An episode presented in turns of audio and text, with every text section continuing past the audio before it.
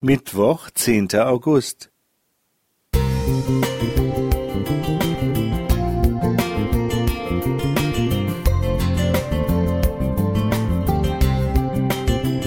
Ein kleiner Lichtblick für den Tag.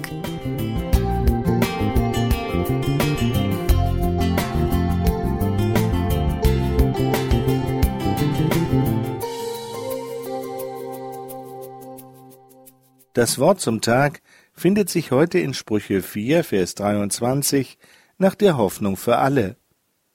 Was ich dir jetzt rate, ist wichtiger als alles andere. Achte auf deine Gedanken, denn sie entscheiden über dein Leben. Dieser Rat des weisen Salomo ist wirklich beachtenswert. Ich rufe mir diesen Spruch immer wieder in Erinnerung, damit ich nicht vergesse, die Verantwortung für das, was mit mir selbst und darüber hinaus auch mit meinen Lieben passiert, liegt bei mir. Was ich denke, äußert sich in meinen Worten und Handlungen und bestimmt letztlich mein Wesen, zu dem ich mich forme. Ich glaube, alle Menschen lassen sich, vereinfacht gesagt, in zwei Gruppen unterteilen. Es gibt solche, deren Glas immer halb leer ist, und es gibt Menschen, deren Glas immer halb voll ist. Faktisch betrachtet geht es um die gleiche Menge. Der Unterschied besteht lediglich in der Haltung bzw. in der Sicht auf das Problem oder die Situation, um die es geht. Sie beeinflusst dann auch die Sicht auf das Leben an sich und die Möglichkeiten, es zu meistern.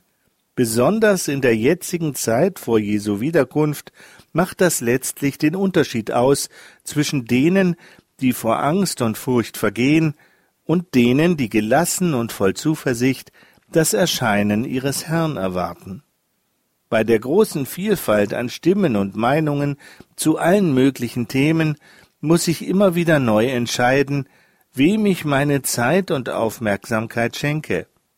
Der große Reformator Martin Luther soll gesagt haben, die schlechten Gedanken sind wie Vögel, sie können über deinen Kopf fliegen, aber erlaube nicht, dass sie ihre Nester darauf bauen. Die Fähigkeit, Gedanken zu hinterfragen, sowohl die eigenen als auch die anderer, und entsprechend einzuordnen, formt eine Grundhaltung, die es gerade uns Christen ermöglicht, das zu sein, was Jesus in seinen Nachfolgern sehen will, nämlich ihr seid das Licht der Welt. So Matthäus 5, Vers 14. Wenn wir es nicht als eine bloße Floskel annehmen, sondern als Charakteristik, ja als Beschreibung unserer Wirkung auf unsere Umwelt, dann geschehen kleine oder manchmal auch große Wunder der Veränderung. Rudolf Rau Musik